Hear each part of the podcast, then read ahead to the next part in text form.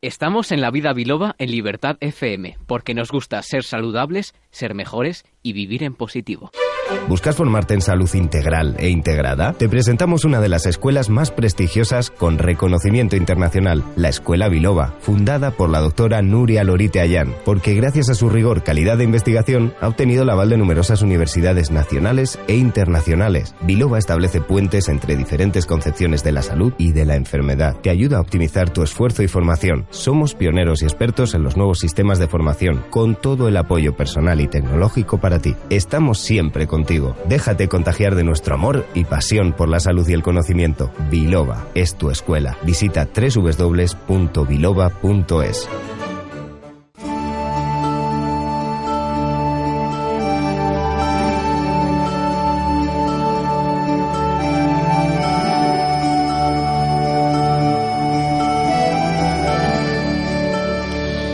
Iniciamos una nueva sección en este programa que ya había anunciado en días anteriores. El sábado anterior lo habíamos anunciado y lo hemos anunciado en este sumario. Para mí es una sección muy importante y sé que para mis colaboradores habituales también. Y es una sección en la que vamos a ir trayendo a profesionales de, de la sanidad, del mundo asistencial, que no son la punta del iceberg, que no son el médico que normalmente, al que normalmente estamos muy agradecidos porque nos ha salvado la vida o porque nos ha hecho una intervención quirúrgica de la que hemos salido airosos, sino todos estos profesionales que están detrás para que todo funcione. Eh, yo siempre digo que desde el personal de limpieza que hace que el quirófano esté impoluto hasta las personas que nos ayudan, nos reciben a rellenar los papeles, porque cuando estamos malitos, toda buena atención y todo cariño es poco. Y para empezar esta sección, pues me he acordado de una persona que también en un momento difícil de mi vida me echó una mano, así que como homenaje eh, he traído a Borja González, es médico anestesista, Buenos días. Buenos días, ya te hemos tenido en la primera hora del programa, pero te saludamos como protagonista. Y bueno, pensamos que, que los anestesistas eh, solo estáis para que no nos duelan, que no nos duelan las cosas, o, pero vuestro trabajo también permite que una intervención pueda llevarse a cabo con éxito o que una mamá, como estábamos comentando en el descanso, pueda traer a su bebé al, al, al mundo sin, sin agotarse.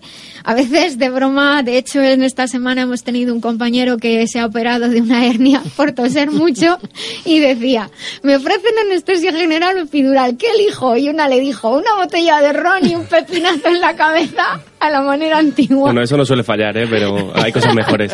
Lo tenemos muy metido en la cabeza de las pelis antiguas y las pelis del oeste. Bueno, eh, antes, aparte de que me dices que hay cosas mejores, lo primero que te quiero preguntar, serio, y luego ya veremos. ¿Cuántos años de estudios hay para hacerse anestesista, Borja? Bueno, pues para ser anestesista... y luego ya sé que toda la vida estudiando. Sí, sí, toda la vida, pero bueno, de manera oficial prácticamente como para ser especialista en cualquier otra, en cualquier otro ámbito. Nosotros hacemos los seis años de carrera, eh, a los que se accede a través de la universidad, o sea, de, de la selectividad, perdón. Sí. Eh, y luego, una vez que terminamos la carrera, digamos que lo normal es coger un periodo entre 12 y 9 meses para preparar el examen MIR. Sea, hacéis medicina, que nuestros oyentes Eso puede es. que no lo sepan, que los es. anestesistas sois todos médicos. Sí, eso creo que es algo que, que tiene que quedar muy claro. Es que no todo el mundo lo sabe. mm, De hecho, eh, es poco conocido. Es Pues, poco pues, conocido. aquí estamos precisamente para dar luz y dar puesto a los anestesistas. Pues mm, de verdad que estoy seguro que muchos compañeros te lo agradecen porque creo que somos uno de esos grupos que trabaja un poco en la sombra, ¿no? Se nos ve eso. como ese hombre o mujer que se acerca con una aguja y... Y de pronto ya no le ves. Claro, básicamente. Entonces son los seis años de carrera de medicina, estamos diciendo. Eso es. Luego hay que realizar una oposición que es el examen MIR. Sí, Y eso- que son durísimas. Sí, son bastante duras. Eh, la familia lo sufre también, aparte de nosotros. Sí. Y luego, una vez que se realiza ese examen MIR, eh, uno tiene la opción de elegir anestesia entre otras muchas especialidades y son, en, en este caso de anestesia, son cuatro años más de formación. O sea, Eh, formación como de, residente, de ese 10 más lo que cueste preparar el MIR, sí, o sea, aproximadamente unos 11 años. 11 años. ¿Y la, la residencia la hacéis en el mismo sitio o vais turnando? Sí, en la residencia eh, uno elige el hospital en el que hace la residencia y luego normalmente ese hospital cuenta con ciertas rotaciones externas para, digamos, suplementar los déficits que tenga ese hospital mm, en algún campo concreto. O sea, ¿Podemos decir dónde estás tú? O... Sí, por supuesto. Sí, Yo estoy en el Hospital Puerta de Hierro de Majadahonda Ujú. y muy contento, la verdad. Yo también creo que es un magnífico hospital. Bueno, pues dejado claro que efectivamente queríamos valorar vuestra profesión como anestesistas y dejando claro los años de estudio que hay detrás, que no es aprenderte unos cuantos medicamentos y ya está. Eh, ¿Cuándo comienza vuestra vuestra relación con una intervención, una operación? ¿Cuándo comienza vuestro trabajo realmente? Bueno, nuestro trabajo, eh, eh, refiriéndonos al, al ambiente quirúrgico, Sí. eh, comienza lo que es en la consulta de preanestesia. Eh, estos pacientes van a visitar a su especialista, este por cualquier motivo indica una intervención, entonces ese paciente automáticamente tiene que pasar por la consulta de preanestesia para que se le haga una, una valoración correcta. ¿Y en qué consiste esa valoración? Pues en esa valoración lo que se tienen en cuenta son eh, todos los antecedentes que tenga ese paciente, eh, que puedan condicionar cualquier problema eh, durante la intervención, tanto a nivel anestésico como, como a nivel quirúrgico. Y luego valoramos pues algunos aspectos que a los anestesistas nos son de, de gran importancia, como es la valoración de ciertos predictores que nosotros tenemos para valorar la vía aérea. Estos predictores... la vía aérea no es una línea de abuelos. No, no, ¿Qué no. es eso de la vía aérea? La vía aérea, digamos que es el acceso que nosotros tenemos eh, a la tráquea para poder aislar eh, es- esa, esa vía aérea, para poder aislarla de, de, mm, cualquier agresión externa, para nosotros poder mantener al paciente respirando.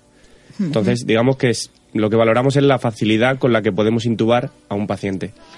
Estos son predictores y luego, eh, aun- aunque alguien tenga unos predictores muy buenos, puede ser muy difícil de intubar y Sí. al revés. O sea, no, no es- son matemáticas para nada.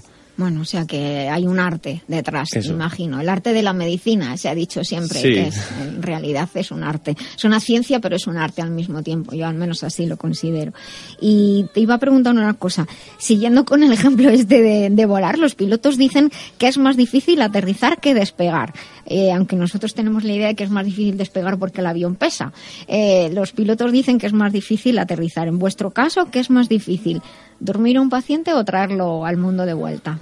Bueno, yo creo que, que mm, más difícil sería el, digamos, el despertar. eh, Sí. Porque tienes al, al paciente en una situación en la que tú le estás dando soporte en muchos campos, eh, principalmente y el más importante a nivel respiratorio. Entonces uno se tiene que asegurar cuando el paciente comienza a despertar que no va a precisar ese soporte, en primer lugar, y luego que, que el paciente tiene los reflejos, eh, tiene un nivel de conciencia adecuado para que sus reflejos mm, naturales estén presentes. Eh, el reflejo de defender la vía aérea para que nada de contenido del estómago pase a los pulmones. Claro. Eso es un, un reflejo que con la anestesia se pierde. Ah, Entonces son cosas que hay que controlar.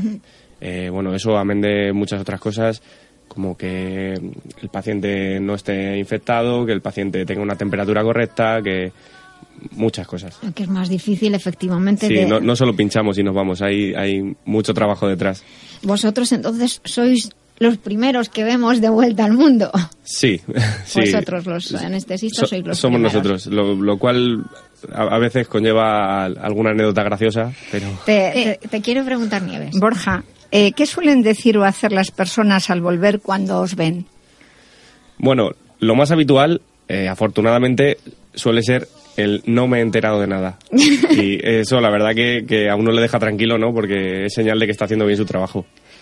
Yo, personalmente, eh, pasé por, por una, anes- una sedación y recuerdo perfectamente cuando, cuando el anestesista, eh, cuando yo le vi su cara, realmente brotó muchísima gratitud.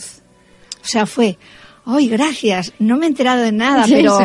pero gracias, gracias, gracias. Bueno, yo, yo creo que influye el, el hecho de que, bueno, trabajar ayudando a personas siempre es gratificante y siempre te devuelve eso, que, que yo creo que es lo mejor que tiene nuestra profesión. Y bueno, puede que algún fármaco también influyese algo. O sea, Bueno, fue una, fue una sedación, muy, muy, muy poquito. al, hilo, de, eso, a mí me brota el preguntarte si has tenido alguna historia eh, especial de alguna persona al despertarse, porque... Bueno, yo, eh, la verdad que ayer haciendo memoria y hablando con mis compañeros, eh, yo creo que al día vivimos cientos. Lo que pasa que, bueno, se van quedando un poco ahí en la rutina, ¿no? Eh, suele ser el comentario que hacemos cuando tenemos un rato para tomar un café, pero todos vivimos mm, todos los días miles de anécdotas. O sea, desde. Mm, hemos vivido desde un flirteo de hay que ver qué guapo es usted o eso debe ser a lo mejor no solo la verdad pero también consecuencia del medicamento sí sí o sea de, de hecho ayer me contaba una amiga que después de sedar a un paciente decía, ahora es cuando la estoy empezando a ver guapa. claro, hay, un poco de todo. Eso es porque le tenía miedo antes de, entrar. Eso. Yo no sé por qué sería, pero desde luego... bueno, ¿alguna pregunta que le queráis hacer a Borja?